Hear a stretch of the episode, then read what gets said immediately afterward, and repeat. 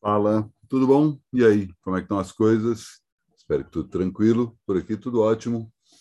Eu sou Alexandre Matias, esse é mais o Climatias, mais um programa diário que vou gravando aqui, comentando essa época bizarra que a gente está atravessando desde que o coronavírus entrou em nossas vidas em março de 2020, dando dicas e falando sobre os descalabros que têm acontecido em nosso tempo. Hoje eu vou comentar sobre um deles, né? Segunda-feira o mundo foi pego de surpresa ao descobrir que o Elon Musk gastou nada menos que 44 bilhões de dólares para comprar o Twitter. Quer dizer, ainda nem comprou o Twitter, mas fez uma oferta, foi aceita e agora estão vendo aí como é que isso vai fazer. E isso acabou provocando uma comoção gigantesca na rede social. Né? Mas antes de falar especificamente da comoção, acho que tem um outro aspecto aí para ser levado em conta, que é o fato do tamanho do Twitter. Né? O Twitter repercute muito, mas é uma rede muito pequena, cara. É uma rede que não, não é propriamente.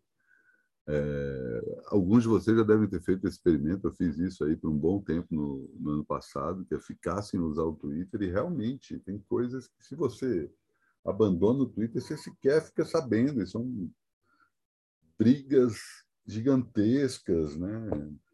É, polêmicas que comovem é, milhares de pessoas, mas ao mesmo tempo você vai ver lá os trending topics, os trending topics às vezes são umas paradas ali que você também tem 800 pessoas tweetando sobre aquele assunto e está lá no trending topics, né? Um assunto que você vai ver que, que, com a pauta desse assunto, quem está se beneficiando com isso, né? E aí muita gente horrorizada, né? Com, o fato do Elon Musk agora vai ser o dono agora, vai foder o Twitter de vez. Assim, vamos parar para falar a real, né? O Twitter já está fodido há um bom tempo, né? E não tem nada a ver com quem é o dono, né? Claro que a, o mecanismo, o algoritmo ajuda a, a tornar o, o ambiente cada vez mais tóxico, né? Mas é uma rede que ela sobrevive graças a esse tipo de coisa. Claro que um monte de coisa legal, um monte de coisa boa, a gente fica sabendo por causa do Twitter, mas, no geral, o que movimenta são essas polêmicas, algumas delas sérias, né? outras delas que você fica pensando por que, que está sendo discutido, pelo amor de Deus. Só que as pessoas se engajam tanto né? e acaba tendo uma repercussão para além da rede social por conta das notícias. Né? As pessoas começam a noticiar o que acontece no Twitter como se realmente fosse algo com aquela proporção e tanto as notícias tradicionais quanto boca a boca, né? As pessoas vão repassando e aí o Instagram é tomado por um monte de print do Twitter, enfim, né? Tem toda essa essa rede aí que não tem nada a ver com quem é o dono disso, né? O cara está querendo ter uma visibilidade cada vez maior e vai mexer no algoritmo para isso. Então, se o Elon Musk é o novo dono, eu não acredito que ele vá mudar propriamente essa natureza, porque essa natureza tem a ver com a forma como as pessoas interagem nessa rede social hoje em dia. Antigamente é que era bom, né? A gente lamenta aí, né? Pô, Twitter, moleque, Twitter, que era outra época, cara, era muito menos gente, né? Era bem menor ainda e você praticamente conhecia todo mundo, né? Todo mundo que você seguia. Hoje já é um mar de gente, um mar de robôs ainda maior, né? Um monte de conta que você não sabe quem toma conta, enfim. O motivo do Elon Musk ter comprado isso é que é a grande questão, né? Eu acho que é basicamente uma questão dele ver o ego sendo afagado, né? É basicamente um bilionário excêntrico fazendo uma coisa excêntrica, gastando uma dinheirama numa rede social que não vale isso tudo, pelo amor de Deus, né? Pode, cara. Esse número aí é um número que a gente não consegue nem pensar o que são 44 bilhões de dólares. É, claro que tem outros desdobramentos, né? Ele consegue moldar aí a forma como a, a, a tuitosfera acaba é, faltando. Ele pode censurar alguns assuntos e acabar impulsionando outros, mas como o próprio Twitter hoje faz, né? É muito fácil você ver isso. Assim, os tópicos quase sempre pendem para um lado, né? E aí, falando em nível global, né? Foi preciso que o Trump incentivasse as pessoas para invadir a Casa Branca para banir o, o Trump do Twitter. Né? Enquanto tem um monte de gente aqui no Brasil fazendo os maiores descalabros, postando as fotos mais grotescas, sempre para causar terror e engajamento e conseguindo isso, né? Só seguem aí com suas contas verificadas e tudo certo. Então, claro que o Elon Musk vai puxar a sardinha para o lado dele, mas é um lado muito diferente da sardinha que o Twitter atualmente puxa. Né? E, claro, a questão dos dados. Né? Não tem como falar. Né? O fato dele agora estar tá sabendo exatamente ah, quem posta o quê, que horas, né? mas, de novo, né? como o próprio Twitter atual. Né? Aí fica todo mundo falando em sair do Twitter. Né? sempre rola isso. Né? Sempre que o Twitter faz alguma coisa diferente, Aí tem essa comoção, as pessoas vão falando, vou abandonar o Twitter, mas daqui a dois dias todo mundo de volta falando a mesma merda. Infelizmente, agora, fim do Big Brother, né? Acho que é hoje o último dia. É, enfim, muda-se pelo menos um pouco o assunto, embora esse assunto ainda vá repercutir por um bom tempo, como sempre. Você está chegando aqui pela primeira vez, assina o meu canal e aperta o sino, porque sempre tem climatias todo dia, às vezes um pouco mais tarde, às vezes um pouco mais cedo, varia aí, quando está gravado de dia tem esse problema do som ambiente, mas enfim, estou tanto no meu canal no YouTube quanto no Spotify, só que no Spotify só poucos outros produtos, por assim dizer. Além do Climatias, alguns outros programas acabam virando podcast, mas são poucos por enquanto. E tem o Vida Fodona, que deve entrar no ar em algum momento da sua semana. Nem faço mais promessa, porque a semana já começou intensa.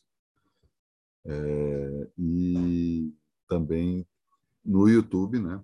Que tem todos os meus programas. Ontem, inclusive, foi dia de mais um Tudo Tanto, meu programa sobre música brasileira, que eu conversei com o, o Júlio, o vocalista, principal compositor e guitarrista do, da banda Sergipana Bajos, né, que, como todo mundo, ficou parado esses dois anos, aproveitou para compor um disco novo de sua banda, à distância, e, ao mesmo tempo, lançar seu primeiro disco solo. Também se envolveu com vinil, enfim, a gente conversa bastante sobre o que ele fez nesse período pandêmico e como ele aos poucos está voltando aí. O Bajo já está com a turnê europeia marcada agora para esse mês e ele antecipa tudo nesse papo que foi ao ar lá no meu ou aqui no meu canal no YouTube, dependendo de onde você está ouvindo.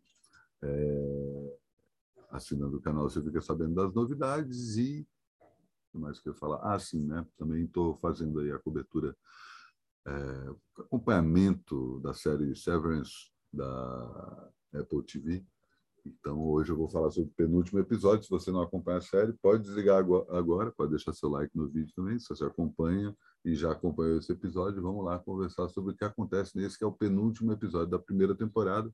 E ao terminar esse episódio, dá para sacar que os caras vão ter que renovar, né?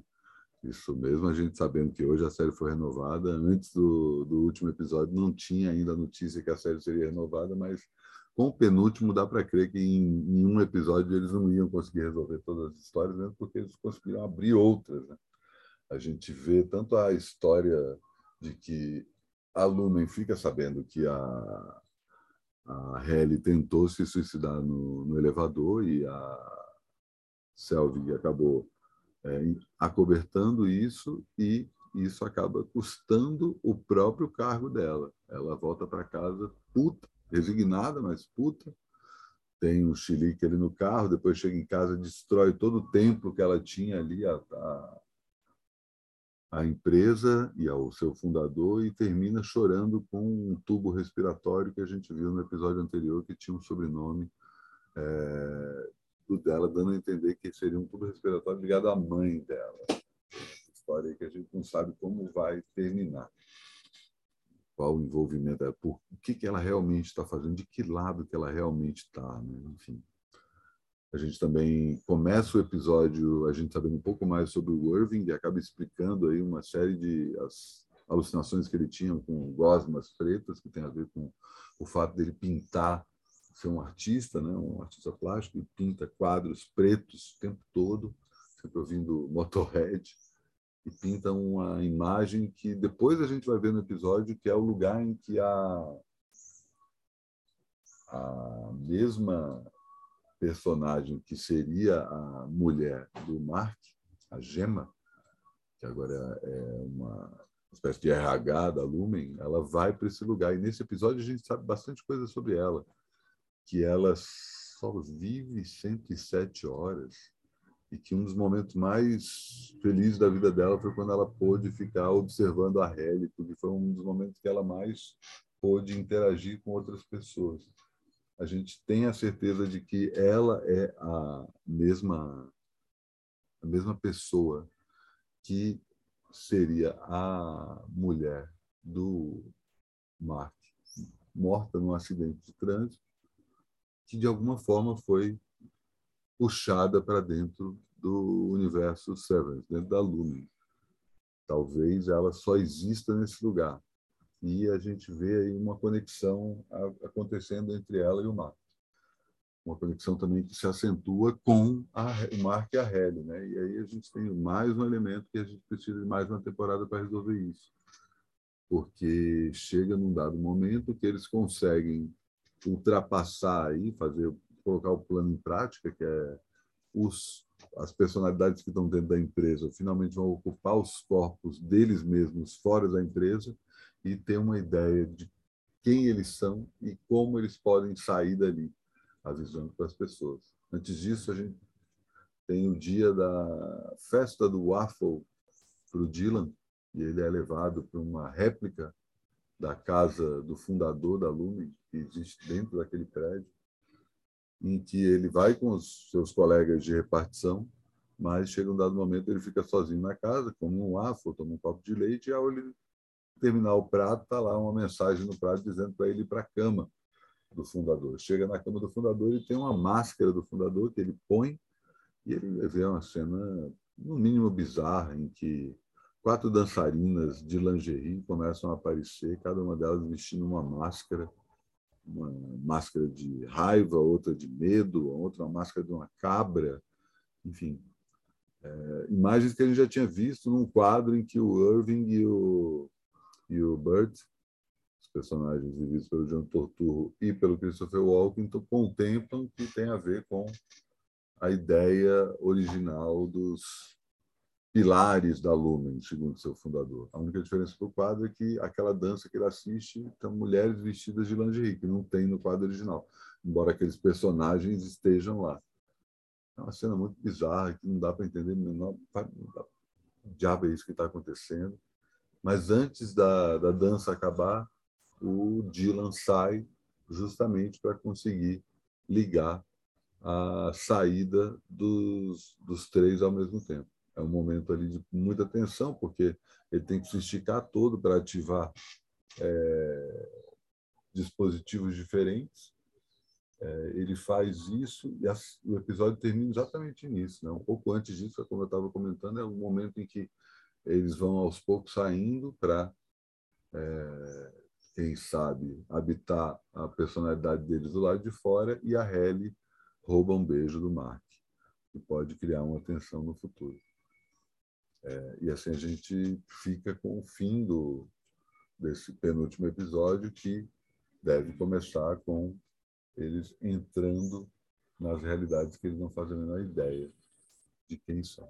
Assim, amanhã eu vou amarrar tudo isso. Não custa lembrar também, né, se você chegou até aqui, hoje tem mais show do Marcelo Cabral, Guilherme Held e Maria Beraldo no Centro da Terra. O show da semana passada foi inacreditável.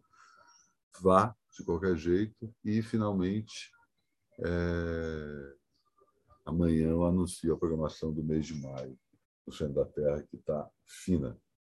Mas é isso. Assim encerro mais um Primatias e até amanhã.